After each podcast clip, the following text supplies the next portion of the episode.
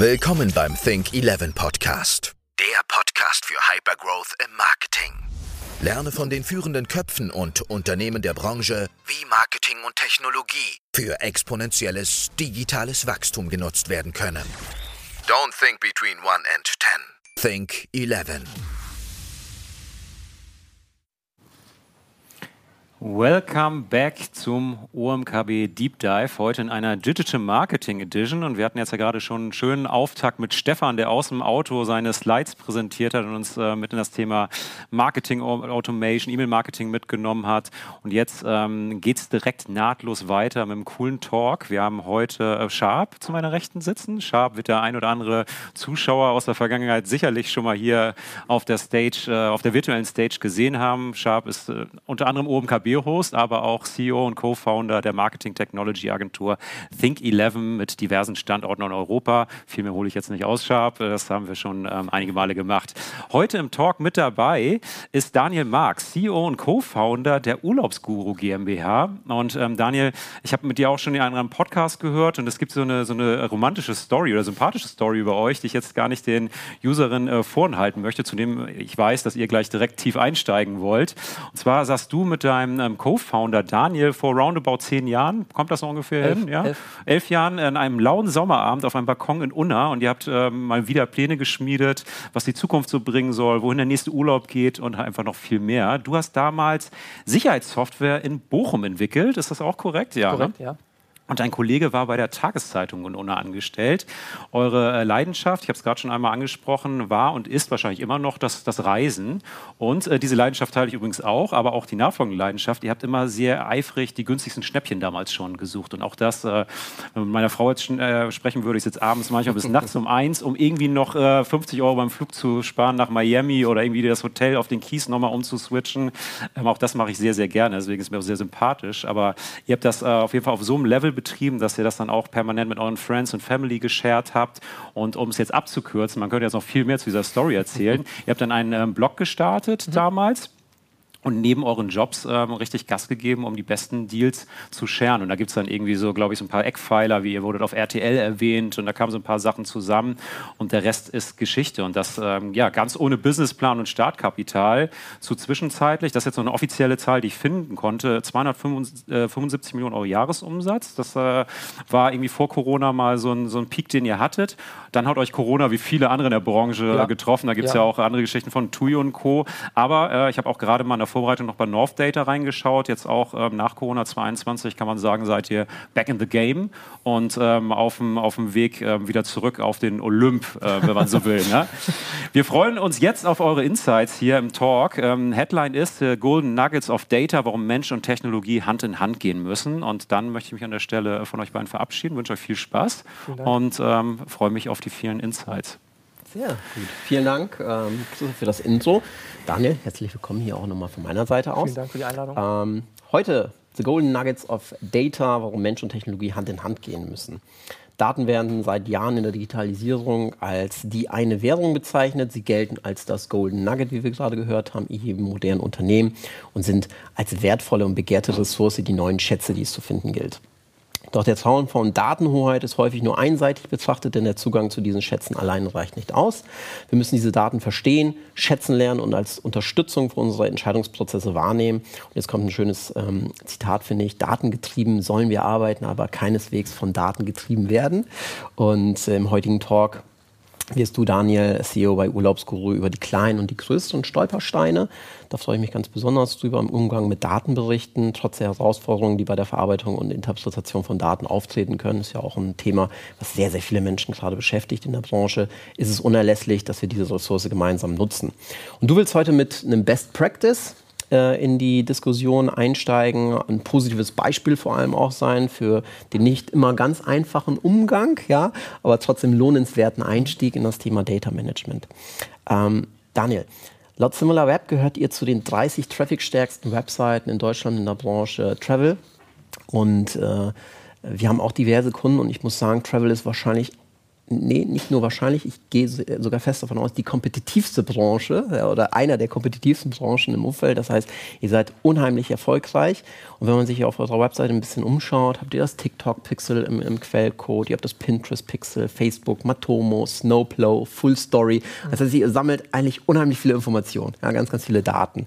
Ähm, wie habt ihr, wie hast du, wie hat euer Team dieses Thema Datenstrategie für euch gecrackt? Vielleicht kannst du uns da mal so ein bisschen auf diese Datenreise mitnehmen und ich denke, dann werden wir so ein Stück weit auch in das Gespräch tiefer reinfinden.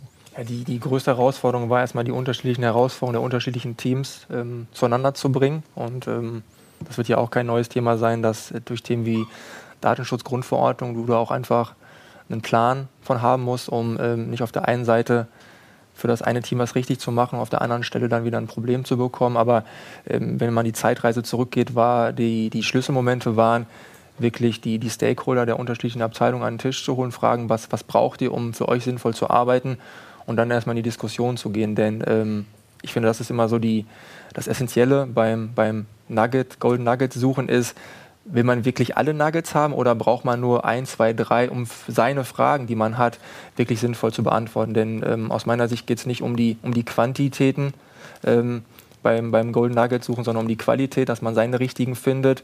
Denn ähm, wenn wir vielleicht wieder über Data Warehouse sprechen, äh, Datenintegrität, so mehr Daten ich sammle, so komplexer wird das ganze Thema und irgendwann überfordert es auch äh, Mensch und vielleicht auch sowohl Maschine. Und dann nimmt man wieder einen Schritt zurück, anstatt zu sagen, okay, ich komme vielleicht mit drei, vier, fünf Datenpunkten, komme ich hier gut aus. Äh, das sind für mich die KPIs, die ich brauche. Denn machen wir mal ein Beispiel jetzt als Urlaubsguru. Äh, muss ich nicht so vermessen sein, dass ich mich jetzt mit der gleichen ähm, Datenhoheit beschäftige, wie hier vielleicht jetzt ein Check24 oder ein Expedia, sondern ich muss auf mein Problem gucken, was ich lösen möchte. Und ich finde, das ist immer ähm, der rote Faden, den man finden sollte, dass man sagt, welches Problem möchte ich lösen. Also wie Startups vielleicht mal gestartet sind, zu sagen, hey, ich nehme mir ein Problem aus der Gesellschaft, das möchte ich lösen. Und wenn ich das gut mache, dann werde ich auch Erfolg haben. Und ich glaube, diese Analogie kann man auch beim, beim Datensammeln schaffen, wenn man sich vorher fragt, welche Problemstellung habe ich überhaupt? Wohin möchte, worauf möchte ich Antworten finden? Was hilft meinem Team oder unserem Team ähm, effizienter zu gestalten? Und nicht zu sagen, ich sammle erstmal alles, so wie gefühlt so dieses Bild, ähm, alles mal erstmal in, in, den Keller rein und danach versuche ich mal aufzuräumen, mhm. sondern ich überlege mir von vornherein, wo stelle ich die Regale in, das, in, das, in den Keller rein und dann dann sortiere ich meine Sachen sauber an die Stelle und dann findet auch jeder in diesem Keller das, was er sucht. War das ein Painpoint? Also ähm, das, das, was du da, da äh, gerade darstellst, finde ich, find ich klasse. Also erst eine Schmerzsituation heraus, ja, problemorientiert an das gesamte Thema ranzugehen. Ist es ein Learning für euch gewesen? Beziehungsweise anders gefragt, habt ihr am Anfang ähm, diesen, diesen in Anführungsstrichen Fehler begangen und einfach ganz viele Daten gesammelt, um dann zu erkennen, okay, was machen wir jetzt mit diesen vielen Daten? Oder seid ihr von Anfang an sehr, sehr straight problemorientiert unterwegs gewesen? Wir würden, also ich würde behaupten, dass wir auch ähm, von der Welle der, der Datenautomatisierung und äh, Marketing Automation, was ja auch gerade schon Thema war, so ein bisschen überrollt worden sind. Äh, mit jedem Softwareanbieter, mit dem du sprichst, mit jedem Social Media Network, wo du äh, Präsenz zeigst, ging das Tracking Pixel einher. Mhm äh, Themen wie, wie bauen wir jetzt unser Google Analytics, wie bauen wir unser Google Data Studio. Das heißt, also von allen Seiten ist es auf dich reingeprasselt.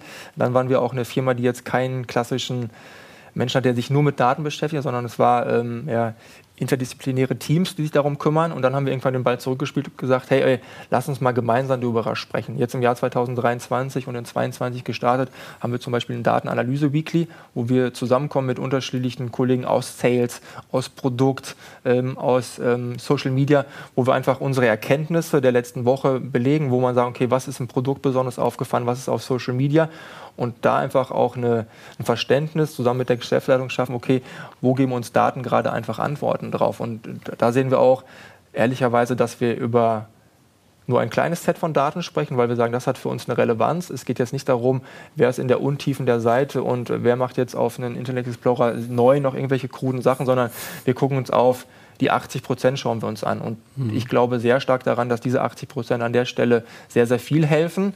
Es geht darum, dass man immer eine saubere und damit Datenintegrität hat. Also das ist das, das A und O. Lieber wenig, aber das wirklich sauber mhm. und es dann aber auch hinzubekommen, ähm, dass es von der Firma und von den Kolleginnen und Kollegen genutzt wird. Das ist, glaube ich, die Aufgabe von, von wenn ich jetzt so ausdrücke, vom Management, ähm, zu sagen, hey, ich sorge dafür, dass ein Verständnis da ist, dass meine Teams damit arbeiten wollen weil sie dann nicht mehr über Meinungen und Ideen sprechen, sondern basierend auf diesen Daten zu effizienten Entscheidungen kommen. Und es liegt ja in der Natur des Menschen, keiner möchte unbedingt eine Fehlentscheidung treffen, sondern jeder möchte auf einer gewissen Grundlage was tun. Und wir sehen gerade, dass durch diese Daten, die wir den Teams zur Verfügung stellen, die sie aber auch teilweise selbst erarbeiten, gute Diskussionen starten und die aber bei einer ganz anderen Sprungmarke starten. Nicht mehr bei, bei Null, so am Rumraten und äh, Gefühl, sondern zu sagen, hey, wir gucken da mal tief rein, wir gucken unsere Buchungsdaten, wir sehen gerade, Griechenland ist gerade die Destination, die gefragt wird, ähm, überholt gerade jetzt die Türkei als Beispiel. Und dann starten da Diskussionen, die sehr früchtetragend für unsere Entscheidungen sind. Mhm. Jetzt hast du das Thema gerade angesprochen, dass, dass ihr am Anfang eben viele verschiedene Abteilungen gehabt habt, die sich mit diesem Thema beschäftigt habt. Dann habt ihr alle an einen Tisch gebracht. Was hat das mit der DNA des Unternehmens oder hat sich die DNA dahingehend verändert, dass ihr heute rückwirkend betrachtet viel, viel rationalere Entscheidungen trefft? Das hast du gerade ja schon bejaht, dass das äh, der Fall ist. Ähm, hat sich die Struktur, wie die Mitarbeiter qualifiziert werden, verändert? Du hast gerade gesagt, wir stellen die Daten zur Verfügung. Die Daten müssen aber ja auch richtig gelesen werden und das ja. richtige Lesen und das richtige Interpretieren, das muss ja auch entsprechend geschult werden. Habt ihr wirklich bei euch im Unternehmen äh, die Entscheidung getroffen, wir wollen jetzt ähm, deutlich rationaler, datenlogischer vorgehen? Wir haben diese Schnittstellen, wir haben die Units, die zusammenkommen. Wir liefern von der Geschäftsführung Daten an, aber es werden auch Daten äh, äh, ausgearbeitet. Wie, wie, kann ich mir diesen Prozess vorstellen, wie ihr es geschafft habt, diese, diese datenorientierte DNA in das Unternehmen stärker zu implementieren? Weil ich kenne den Case, dass viele Unternehmen sich damit sehr schwer tun, mhm. weil dort immer noch viele ja, marketingorientierte Menschen arbeiten, vor allem im Marketing, ja. ja äh, denen es tatsächlich ein bisschen schwer fällt, vielleicht auch mal eine ähm, SQL-Query zu, zu setzen. Das heißt, ihr müsst ja auch irgendwie Modelle geschaffen haben, damit äh, jemand, der vielleicht kein SQL beherrscht, ja auch ein paar Daten abfragen kann, die von Relevanz sind? Oder seid ihr sogar so weit gegangen und sagt, hey, eigentlich ist es notwendig, dass du schon gewisse Programmierskills auch mitbringst oder zumindest verstehen kannst, wie diese Tools auch in der Tiefe angewendet werden? Also ich sag mal, die, die Komplexität zwischen IT und dem Rest der Truppe immer einen guten Griff zu haben, das ist auch eine Aufgabe für uns, die wir äh, versuchen jeden Tag zu, zu, zu, meistern. Das würde ich nicht sagen, dass das bei uns abgeschlossen ist. Du hast ja auch einen IT-Background, gell? Ja, ja genau, ja, genau. Aber ja. Dir fällt das wahrscheinlich einfach, gell? Ja ist, glaube ich, eher die Aufgabe, ähm, sich in die Rolle des anderen hineinzuversetzen. Mhm. Also man sollte nicht den Anspruch als ITler haben, dass jetzt der, der Marketer ähm, das jetzt direkt schon in der schönsten Sprache ausdrückt und ob er jetzt SQL benutzt oder so, das würde ich jetzt mal als sekundär bezeichnen, sondern äh, der möchte die Firma nach vorne bringen, der möchte ein Kundenerlebnis schaffen und dann sehe ich es so, dass es die Aufgabe der IT ist, ähm, den Interpreter, um jetzt in der Sprache zu bleiben, zu, zu bringen. Aber was wir bei uns aufgebaut haben, und ich glaube, es ist bei uns speziell, wir sind ja zwei, zwei Gründer. Äh, Daniel ist bei uns für Sales und Marketing zuständig, ich bin bei uns für Produkt und IT zuständig und wir beiden kennen uns und wir wissen auch, wie wir miteinander zu sprechen haben. Und wenn wir vor Probleme stoßen, dann versuchen wir das über einen direkten Weg zu lösen. Und dann ist es für uns auch da wieder sekundär, in welcher Abteilung liegt jetzt das Know-how. Zum Beispiel ist unser Datenguru, so nenne ich ihn jetzt mal, der ist bei uns im, im Legal Department und im, im Finanzabteilung abgeholt. Das ist derjenige, der mit Excel ja, wunderliche Sachen schafft. Das ist immer die, die Schnittstelle, wo wir hingehen und sagen, wenn es darum geht, äh, Daten zu verarbeiten, zu gucken. Wir haben jetzt kein klassisches Data Warehouse, wir werten Sachen aus, aber das ist so die Zentrale, wo die Leute hingehen und das ist gut, dass wir einen zentralen Punkt haben, weil der Produktmensch, der dorthin geht, kriegt die gleiche Antwort, der Marketeer, der dorthin geht, kriegt die gleiche Antwort und dann geht das zusammen und an seinem Tisch kommen auch die Fragezeichen des ganzen Unternehmens zusammen und dann merken wir, hey, was ist los? Womit müssen wir uns beschäftigen? Ähm, Gibt es vielleicht Fragen, die wir nochmal anders etablieren sollen?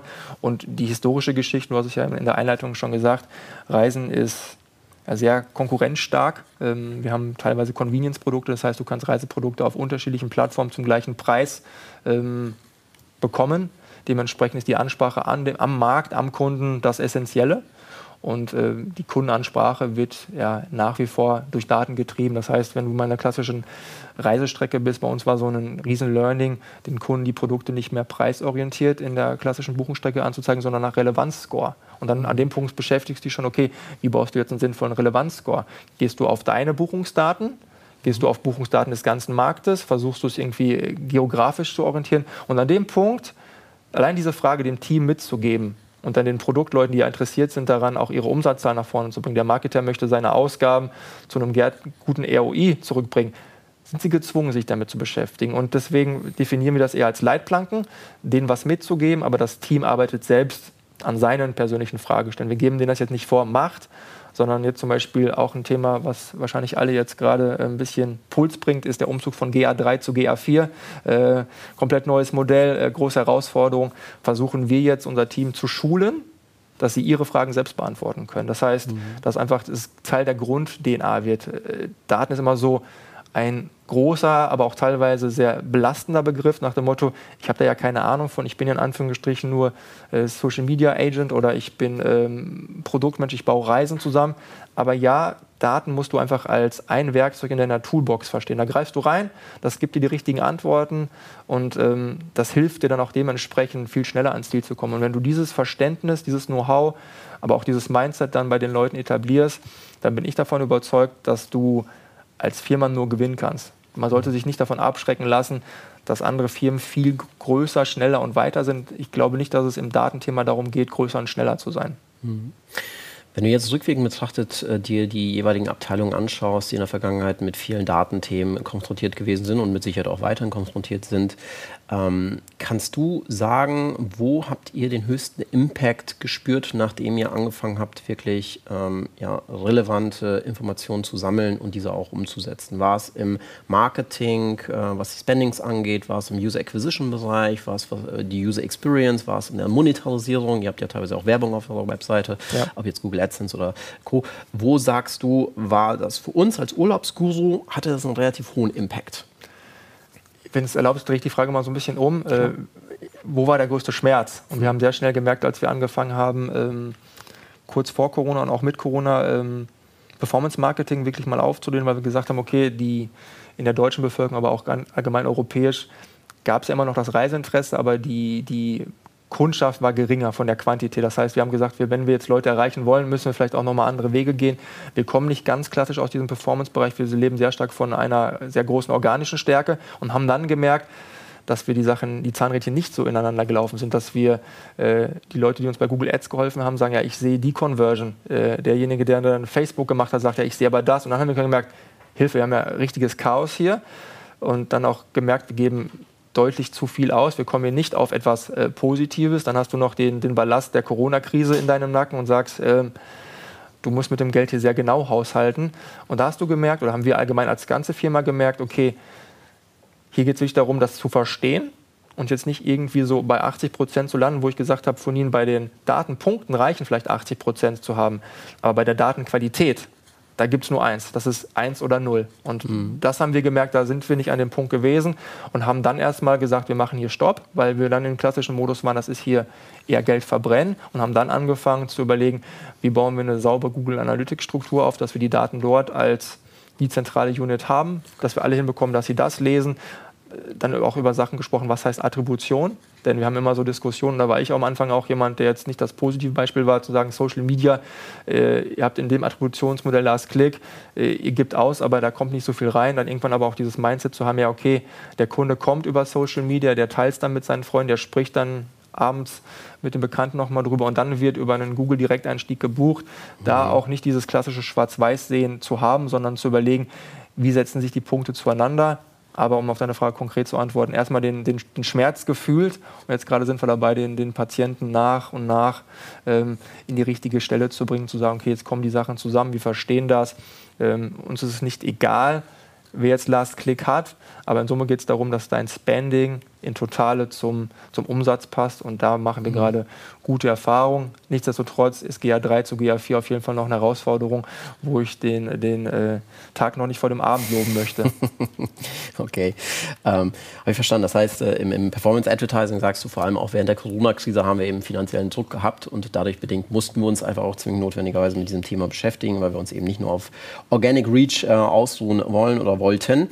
Und äh, da haben wir uns eben vor allem das Thema Performance Advertising genauer angeguckt. Und äh, was ich ja ganz interessant finde und auch völlig richtig, dass ihr erstmal ganz konsequent gesagt habt, stopp. Und wir müssen jetzt erstmal das Fundament richtig gießen. Ja? Bevor ja. wir irgendwie ein Haus bauen, müssen wir das Fundament gießen. Und das war für euch dann tatsächlich auch Google Analytics. Ob schon ihr auch weitere Tools, glaube ich, im Einsatz habt. Ne? Also ja. ich glaube, ihr habt da so, so me wahrscheinlich mehrere, äh, wenn man sich den Tool-Stack anguckt, mehrere Produkte im Einsatz. Äh, vielleicht kannst du dazu gleich ein bisschen was erzählen.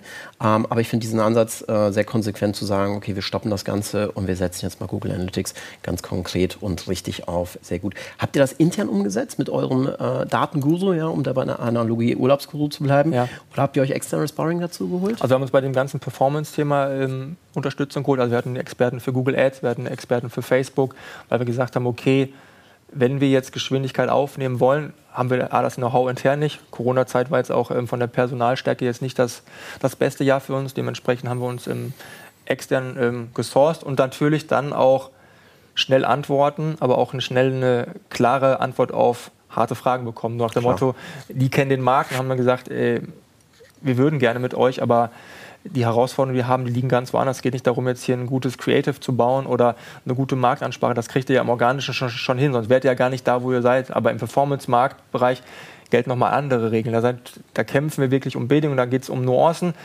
Aber ihr Gurus, bei euch geht es gerade nicht um Nuancen, sondern wir müssen erstmal das Tracking hier sinnvoll bekommen. Äh, da feuert der Pixel das, da sagt er das. Wir gucken hier nicht auf das Gleiche. Und das ist das, was ich vorhin schon sagte.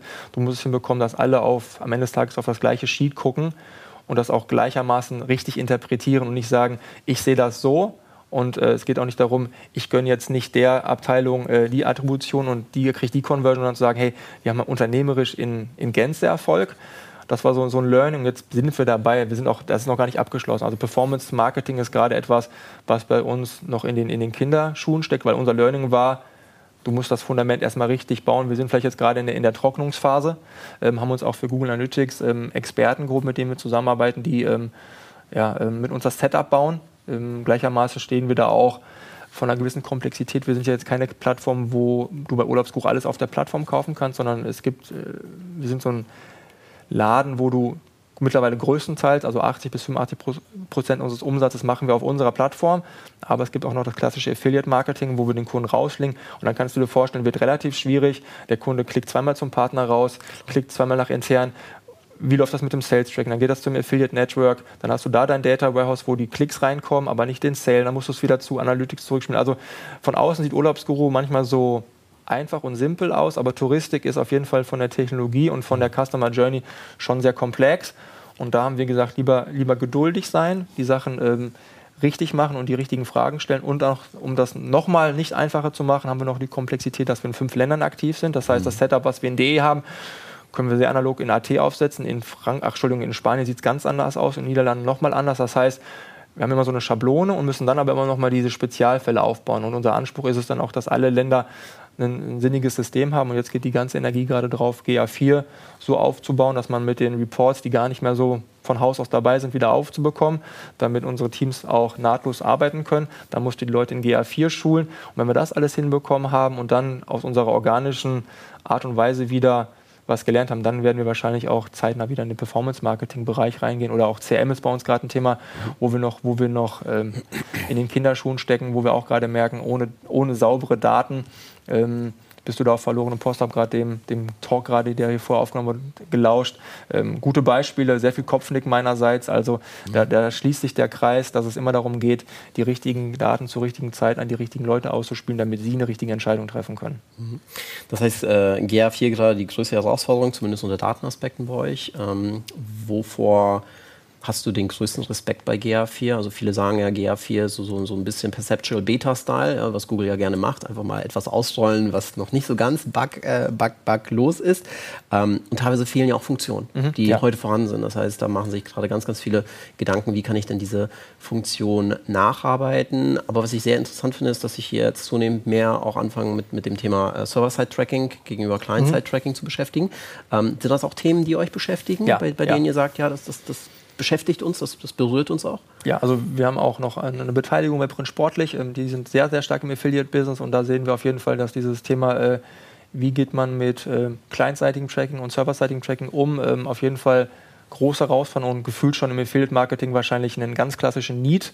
Da nochmal die Komplexität, es geht ja nicht nur dann um Analytics, sondern du musst dann auch mit den, den Third Parties wie einem AWIN zusammenarbeiten, dass die Daten auch da sauber sind. Also das wird schon sehr, sehr komplex. Auf Urlaubsguru-Sicht sind wir froh, ähm, um es runterzubrechen, dass die Buchung an sehr, sehr vielen Stellen auf unserer Plattform stattfindet. Im schlimmsten Fall sehen wir nicht die komplette Customer Journey. Wir haben aber den Kundendatenstamm, das sind alles Daten, die, die wir bekommen. Und äh, dann sind es Nuancen, die uns fehlen. Nichtsdestotrotz, um schlussendlich dann wieder im Performance-Bereich, wo es dann wirklich um die letzten zwei, drei Prozent geht, wo du die Entscheidung treffen musst. Wann sprichst du den Kunden an? Hat er jetzt schon gebucht? Ist seine Journey schon abgeschlossen? Wo du dann nicht noch mit ins Bidding einstellen willst. Da werden diese zwei, drei Prozent sicherlich ähm, essentiell sein, um eine, eine Marketingentscheidung zu treffen, die zwischen Geld verbrennen und äh, wirklich Profit machen, entscheiden. Und da sind wir auf jeden Fall noch lange nicht. Da müssen wir noch ein paar, paar Meter oder vielleicht an manchen Themen auch eher noch Kilometer machen.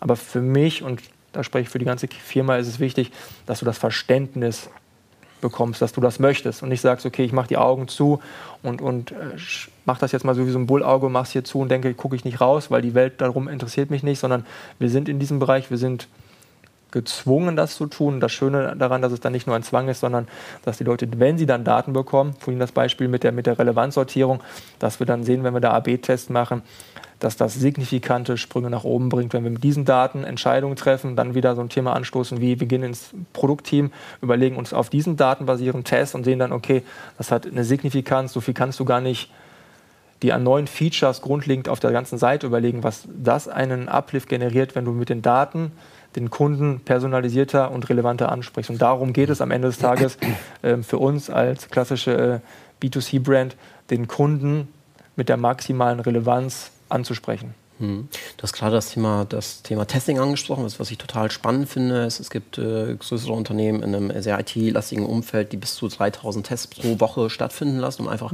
mhm. zu identifizieren, was funktioniert. Ähm, ich, ich habe das Gefühl, dass, dass, dass in Deutschland Unternehmen sich, sich teilweise nicht trauen zu testen. Ja? Mhm. Aber wie geht ihr mit dem Thema um? Weil du hast gerade gesagt, da, da holen wir einen hohen Impact für uns draus, weil wir einfach testen und äh, vielleicht auch einfach mal einen Test aktivieren, bei dem zuvor jeder gesagt hätte, na, das könnt ihr euch sparen. Ja? Gab es mal diesen Moment, wo, du, wo, wo ihr einen Test gefahren habt, äh, bei dem du im Vorfeld total überrascht gewesen bist ähm, von, von dem Ergebnis? Ja, also definitiv. Wir machen immer in so einer Gruppe. Also wir haben das auch mit Google Optimize bis jetzt gemacht. Äh, auch dann auch da wieder natürlich das schöne Thema. Wird eingestellt. Wird auch eingestellt. Ja. Also Google macht, macht nach Corona, hat Google gesagt, machen wir mal ein schönes Jahr, ein bisschen dass ja. die ganzen Leute, die im Marketing arbeiten und in der Tech-Branche, dass die mal ein bisschen was zu tun haben, dass sie ja. so ein bisschen aus diesem Winterschlaf auftauchen.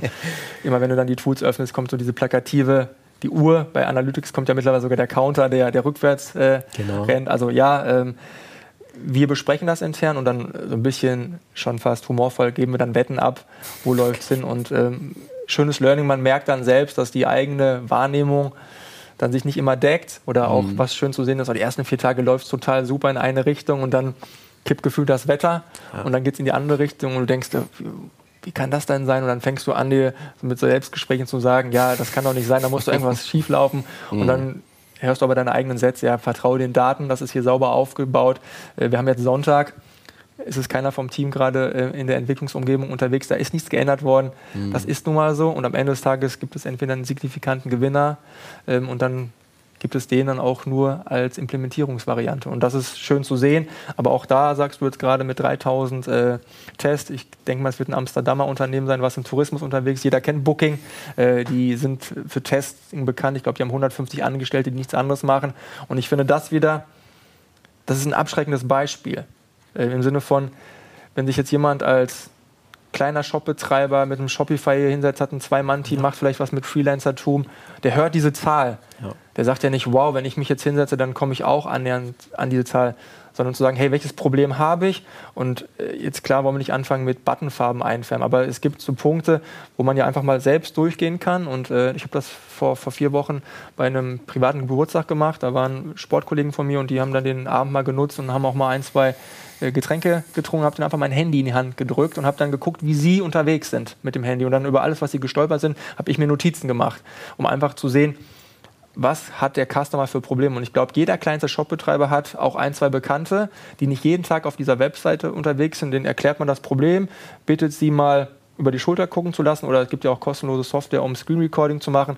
Und damit kann man ja einfach losstarten. Und es gibt auch nach Google Optimize gibt es auch Tools, die kosten nicht das Welt, ach, die Welt. Aber man muss ja sich vor Augen halten, die Wahrscheinlichkeit, dass man mit Test 5 bis 10 Prozent Uplift holt, ist gar nicht so unwahrscheinlich. Von 10 Tests gehen wir immer davon aus, dass so 5 bis 6 ähm, in die Richtung gehen können. Und wenn man das mal interpoliert ähm, und dann überlegt, was so nach einem Jahr machbar ist, selbst wenn ich nur einen Test pro, pro vier Wochen schaffe, weil das mit meiner Bestelle-Ratio passt, dann ist das bares Geld. Und das sichert ja auch dann den kleinen Unternehmer wieder ab, äh, der in den letzten Jahren wahrscheinlich sehr viel gelitten hat, zu sagen, hey, ich kann einfach mehr rausholen. Und was wir nicht vergessen dürfen, wenn ich diesen Schritt nicht gehe, gehen ihn andere. Also es ist nicht so, dass man sagen kann, ich kann jetzt hier einfach in diesem Bereich einfach abwarten und gucken mir die Sache mal von einer, von einer Vogelperspektive an. Es steht fest, den Schritt, den ich heute nicht gehe, wird mein Mitbewerber mit einer sehr hohen Wahrscheinlichkeit tun. Hm. Jetzt hast du gerade die Mitbewerber angesprochen. Ihr seid in einem sehr, sehr kompetitiven Umfeld aktiv. Äh, ich finde das, das Wetterbeispiel oder den Sonntag, den du gerade genannt hast, ganz interessant.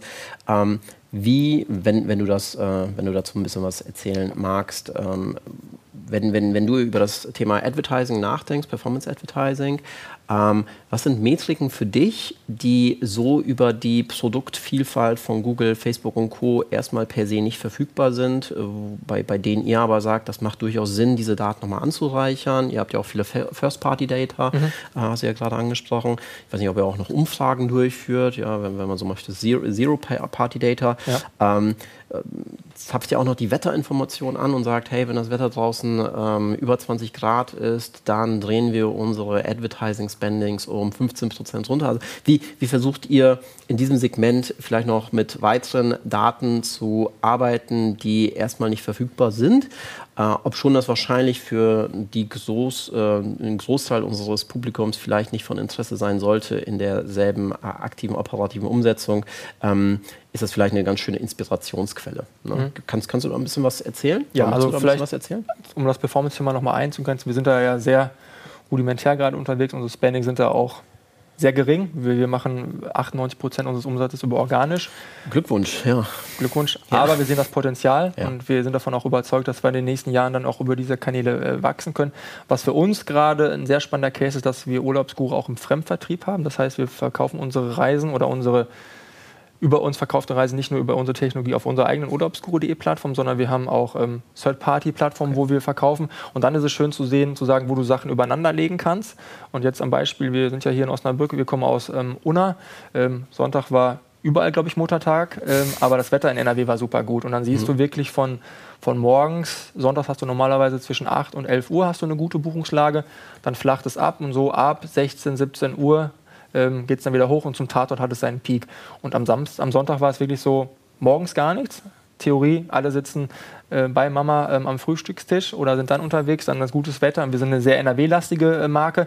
Und dann hast du einen gewissen Nachholbedarf am, am Sonntag gesehen. Und am Montag kommt aber der größte Nachholbedarf. Mhm. Und ich glaube, wenn du jetzt nur auf den Snapshot von Sonntag guckst und die ganzen Rahmendaten von links und rechts nicht eingrenzt und sagst, hey, was haben wir da? War jetzt ein Feiertag? Ist danach ein beweglicher Feiertag? Wie ist das Wetter? Ähm, was gab es da zuvor? Waren die Leute, haben jetzt alle ESC geguckt und sich den grandiosen Erfolg von Deutschland angeguckt bis abends um, um 11 und haben äh, Peter Urban noch verabschiedet. Das sind so Punkte, äh, wo wir jetzt nicht sagen, das kommt in unser Data Warehouse, aber die Leute, die auf diese Daten gucken, müssen diese Interpretation mit sich bringen und sagen, mhm. okay, ich gucke mal nach links und rechts und äh, ich glaube stark daran, dass durch dieses Daten-Weekly, was wir haben, was ja dann nur ein Momentaufnahme ist, wo wir zusammenkommen, die Leute, die in diesem Datenweekly sind, sprechen ja die ganze Woche. Und die werden auch Sachen, solchen Sachen ausdiskutieren. Und dann sagt der eine, ja stimmt, gestern war doch ESC, deswegen passt das eine. Ja. Der eine sagt, ja, ich war doch auch mit der Familie am See, das war rappelvoll. Ähm, die waren alle nicht am Rechner. Dann guckst du noch parallel auf die Conversion Rate und siehst, okay, die ist stabil, äh, die, die Abbruchquote bleibt konstant, das heißt, keiner ist irgendwie beim Checkout signifikant mehr abgesprungen als sonst. Dann sagst du, du hast kein technologisches Problem. Und dann bringst du diese anderen Datenpunkte zusammen. Und ich glaube, das ist ein schönes Beispiel zu sagen, das muss nicht alles in ein Data Warehouse reinkommen. Mhm. Aber wenn du es in deiner Truppe hinbekommst, dass die sich Notizen machen, was ihnen auffällt, auffällt, sei es eine stumpfe Excel zu tippern, dann kannst du nächste Woche, wenn du auf deine Daten guckst, mal die Schablone dranlegen und sagen, okay, wo kommen diese Sondereffekte her? Und dann kannst du mhm. auch wieder Learning rausmachen, zu sagen, hey, nächstes Mal, wenn wir wissen, Muttertag ist, dann lass uns unsere Top-Angebote nicht morgens um neun spielen, weil da ist eh keiner vorm Rechner und alle bedanken sich bei Social Media ähm, für ihre Mama. Ähm, hast du eh keine Durchdringung.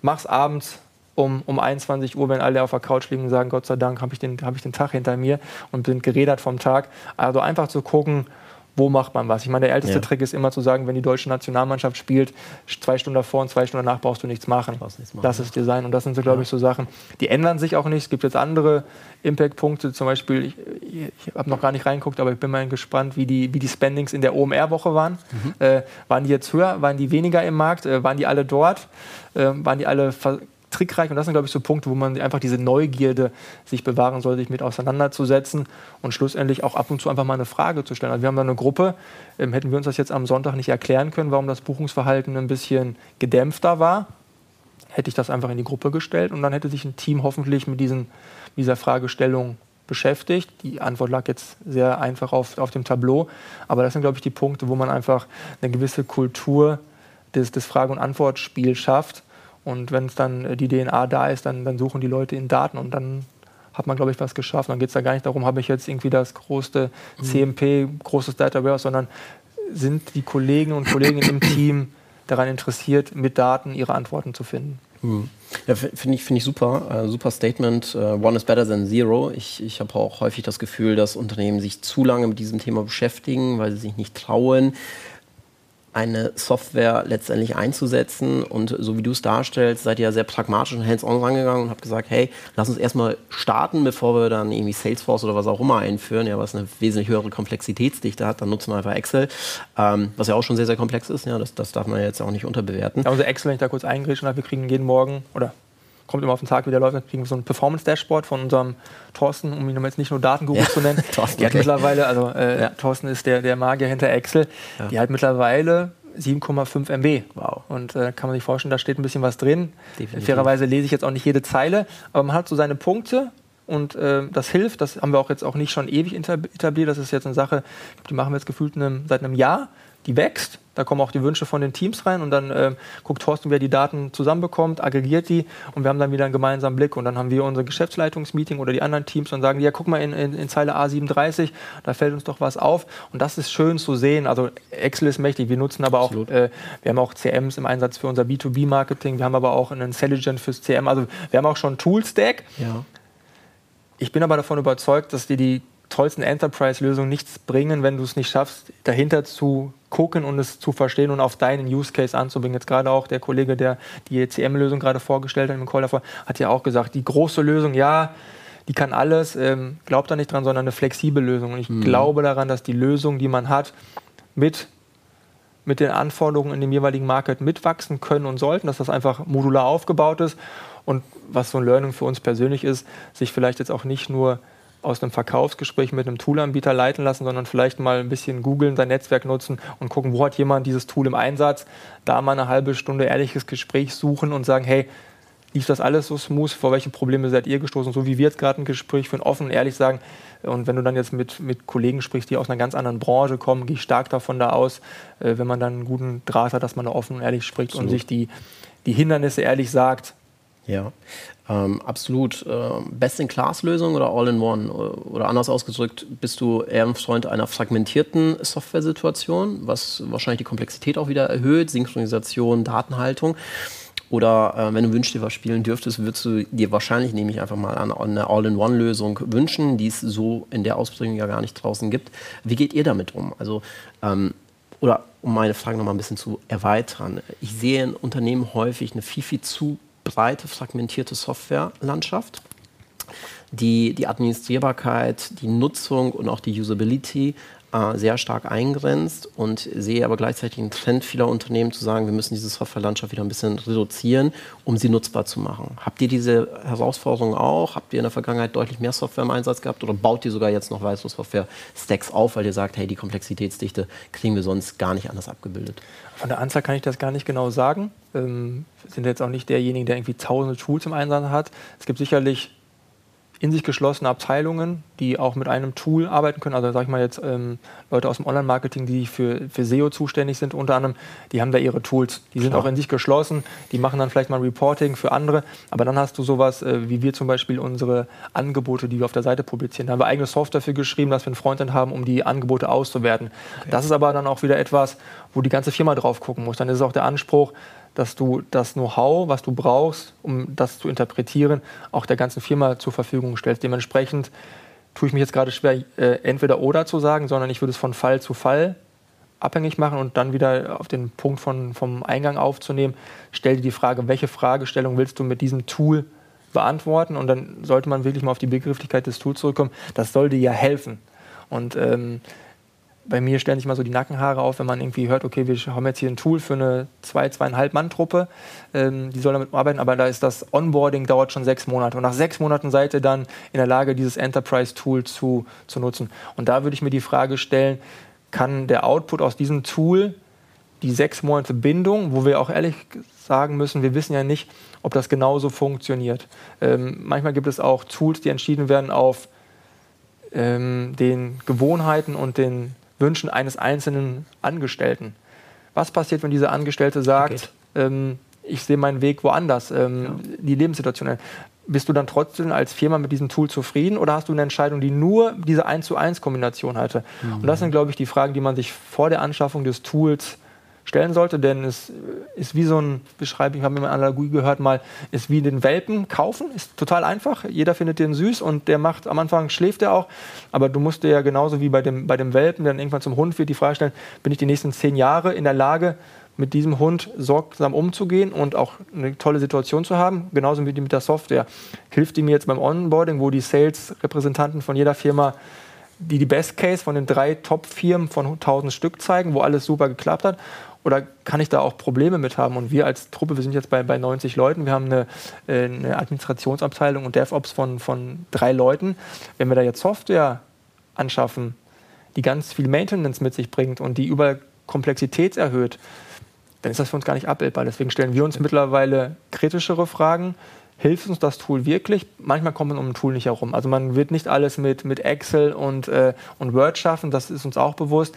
Aber auch da glaube ich persönlich wieder an die, an die Qualität, lieber ein, zwei Tools im Unternehmen, die wirklich uns nach vorne bringen, wo wir aber auch sagen können, wir haben Leute im Team, die dieses Tool tragen, die sagen, ich beschäftige mich mit dem Know-how, ich bin abends in irgendwelchen Forumgruppen unterwegs und lese mir nochmal was durch, was die neuen Kniffe sind, denn das haben wir auch gelernt. Du hast von den Salesforce als ein Beispiel genannt, das hatten wir auch ähm, zuweilen im Einsatz. Das erschlägt dich, wenn du dich damit nicht auseinandersetzt. Und wenn du es dann finanziell oder aus anderen Gründen nicht schaffen kannst, eine Person abzustellen, die sich mindestens 20 Stunden die Woche damit beschäftigt, mhm. dann, dann hast du da eine teure Enterprise-Lösung ähm, im Hause, bezahlst da deine mehreren tausend Euro ähm, pro Monat Lizenzgebühren und kommst keinen Meter weiter. Deswegen vorm Tool aus unserer Sicht erstmal die Frage stellen, was will ich damit lösen? Vielleicht wirklich mal einen Best Practice. Best Practice heißt für mich eher Realistic Case. Mhm. Also mal, wo jemand auch sagt, hey, das klang super, aber das war gar nicht immer so toll, sondern so, wir mussten das damit lösen. Guck dafür, dass du den Key-Accounter bekommst beim Onboarding und den Techniker und dann bringen auf jeden Fall nicht nur den Frontendler bei euch mit, sondern bring hier den Datenguru mit, Thorsten mit, bring einen aus dem Produkt hm. mit, bring die zusammen, hm. dann kann das was Gutes werden. Das sind, glaube ich, die Fragestellungen, die man sich vor ähm, einer Anschaffung eines Tools sehr genau überlegen sollte. Ja, absolut wert, wert, wertvoller, wertvoller Input. Ähm, wenn du nach vorne blickst, wie schafft ihr es zukünftig, Daten noch zugänglicher zu machen für eure Mitarbeiter? Ich habe verstanden, ihr habt eine Excel-File, die ist 6,5 MB groß, ja, ganz, ganz viele Daten. Ähm, ist es ein realistisches Szenario? Wünscht ihr was, dass äh, ihr perspektivisch einen eigenen äh, kleinen äh, Chatbot habt, ja, der mit Daten gefüttert wird, wo ich einfach ganz intuitiv eingeben kann, äh, wie hat sich die Bestellquote oder wie hat sich die Conversion Rate während des EM-Spiels XY entwickelt? Also wirklich eine sehr, sehr starke Zugänglichkeit auch für Menschen zu schaffen, die vielleicht nicht so eine hohe Datenaffinität haben oder ja. auch vielleicht nicht in der Nutzbarkeit. Seid ihr da schon äh, am Experimentieren? Wie sind eure Gedanken? Wo wollt ihr perspektivisch beim Thema äh, Datennutzbarkeit und Zugänglichkeit hin. Ne? Auf, auf, der technologischen Seite, da werden wir gleich mit Sicherheit noch mal kurz drüber Ja, also uns geht es darum, für, für beide Seiten, einerseits den Kunden, der unsere Plattform nutzt, als Endkunden, genauso aber unsere, unsere Teams, eine sehr gute Lesbarkeit zu schaffen. Denn ähm, kann man sich vorstellen, so eine 6,5 MB große Excel-Liste mhm. ist nur bedingt einfach zu, zu lesen für denjenigen, der jeden Tag sie füllt einfach für Thorsten. Äh, für Leute wie mich, die sie jeden Tag lesen, vielleicht auch bedingt lesbar. Aber da geht viel verschütt. Dementsprechend geht es darum, ob jetzt eine ähm, Machine Learning Ansatz sinnvoll ist oder ob es ein Chatbot ist, das kann ich gar nicht beantworten. Wir sind da jetzt gerade noch nicht so vertiefend drin, weil wir für uns auch festgestellt haben, wir als Urlaubsgroup Company sind gut, wenn wir uns auf gewisse Themen fokussieren. Die ziehen wir durch. Ich habe gerade gesagt, wir haben jetzt erstmal so ein GA3 auf GA4 mhm. Datenthema. Das, das wollen wir belegen. Ist, ja. Dann unser eigenes ähm, Redash-System, wo wir unsere Daten auswerten. Wenn wir das gut zusammenbekommen haben, dann kann man sicherlich den nächsten Schritt machen, ohne natürlich zu wissen, ähm, dass ein Expedia zum Beispiel vor zwei Wochen ihren Chatbot schon, schon gelauncht hat, um dem Kunden ein gewisses Erlebnis zu gehen. Und da kann man auch eins zu eins zusammenzählen. Wenn Sie das vorne im Frontend dem, dem Endkunden in einer gewissen Art und Weise bereitstellen, dann werden Sie auch Ihrem, Ihrem Team, um die richtigen Angebote auf die Seite zu bekommen, auch machen. Das heißt, da können wir jetzt nicht klassisch Blindflug sein, sondern wir müssen uns auch damit auseinandersetzen. Aber um die Frage direkt zu beantworten, nein, da sind wir noch nicht. Aber wir, wir haben auf jeden Fall nicht die Augen verschlossen von der Aufgabe, die da kommt. Und ich finde auch, da ist auch Potenzial drin, denn die Generation, die nachwächst, geht da schon viel spielerischer um. Ich habe eine elfjährige Tochter, für die sind Sachen viel, viel nativer. Ähm, die wird mit sowas groß werden. Ich kann mir nicht vorstellen, dass die in fünf, sechs Jahren zum Urlaubsguru kommt und in eine Angebotssuchmaske ihre Wünsche äh, fürs Disneyland eintippt. Ich glaube, die wird anders kommunizieren mit unserer mhm. Seite. Mhm. Ja, ja. Wenn es überhaupt noch eine Webseite ist. Das Wenn's sind ja auch so Fragen, wie, wie, ist, ja. äh, wie kommunizieren wir mittelfristig mit unserem Kunden. Mhm. mhm. Ja, spannend. Ähm, letzter Punkt. Du hast ja auch so einen leichten Security-Background. Mhm. Ja, Daten sammeln bedeutet natürlich auch immer Angriffsfläche. Mhm. Ja. Ähm, wie, wie versucht ihr euch intern im, im, Bereich Datenmissbrauch vielleicht zu schützen, wobei das Thema wahrscheinlich für euch jetzt gar nicht so ein akutes ist wie beispielsweise gegenüber Meta. Mhm. Ähm, und wie versucht ihr auch bei diesem Thema nach außen hin die, die Angriffsfläche zu reduzieren? Ich frage ganz, ganz bewusst, weil unsere Erfahrung ist, dass äh, sehr viele Unternehmen sich mit dem Thema nicht so intensiv beschäftigen, aber dass es immer wichtiger wird, ist, ist äh, ganz klar. Und äh, was mein ähm, Professor damals schon an der Hochschule immer gesagt hat, wenn es etwas gibt, was große Brands zum Stürzen bringen kann, dann sind es im Regelfall Datenskandale. Ja. So. Ähm, ich, ich, glaube, da sollte man aber trotzdem äh, ja, das, das Thema jetzt ja auch nicht überstrapazieren. Dennoch, äh, glaube ich, äh, dürfte das eine interessante Fragestellung für die Audience sein, wie ihr damit umgeht. Du hast ja eben auch schon das Thema DSGVO nochmal angesprochen, ja. dass, dass, ihr da ja auch äh, compliance-konform vorgehen müsst, etc. Ja, also ich glaube, auch an der Stelle ist es sinnvoll, sich seinem eigenen System Stresstest unter, zu unterziehen, sich mal in eine Situation zu bringen, ähm, wie könnte es in einem Worst-Case-Szenario aussehen? Wir hatten jetzt zum Beispiel am Wochenende den Fall, dass ähm, unsere externe gehostete äh, ähm, Callcenter-Agentur offline war, weil die hatten ähm, ein Einbruchsszenario. Okay. Und das hat uns dann auch mal vor die Herausforderung gestellt, hey, was würde bei uns passieren, wenn man jetzt bei uns ähm, einbrechen würde und jetzt nicht nur ähm, nicht den vorhandenen Goldschrank mitnehmen würde, den wir nicht haben, sondern also würde, physischer Einbruch tatsächlich. Ja, wirklich physischer Einbruch und okay. die sind da wohl an, an eine Serverarchitektur dran gekommen und dann haben wir uns dann auch gefragt und das sind jetzt Themen, wo ich mich jetzt die Woche dann auch mit dem Team beschäftige, was passiert, wenn bei uns der AD-Controller geklaut wird? Also dann das Büro ist bei uns jetzt nicht der Platz, wo man sein muss, um zu arbeiten, aber wir telefonieren ja nach Hause. Ja. Und ähm, unsere Daten liegen dort nicht von, von Kunden. Das heißt, unsere Kundendaten sind nicht dort liegen. Wir haben auch Gott sei Dank in Anführungsstrichen keine Payment-Daten. Also bei uns gibt es dann ähm, E-Mail-Daten und Vor- und Nachnamen und eine Postleitzahl. Aber Payment liegt nicht bei uns, das, das liegt bei den Reiseveranstaltern. Mhm. Ähm, bin ich auch gar nicht, gar nicht böse drum. Nichtsdestotrotz geht es, glaube ich, darum, sich mal in solche Szenarien reinzudenken. Einer meiner besten Freunde, der ist Pentester äh, in Wuppertal und der erzählt mir mal die, die abstrusen Geschichten. Wenn man sie hört, denkt man erstmal, dass das kann gar nicht passieren.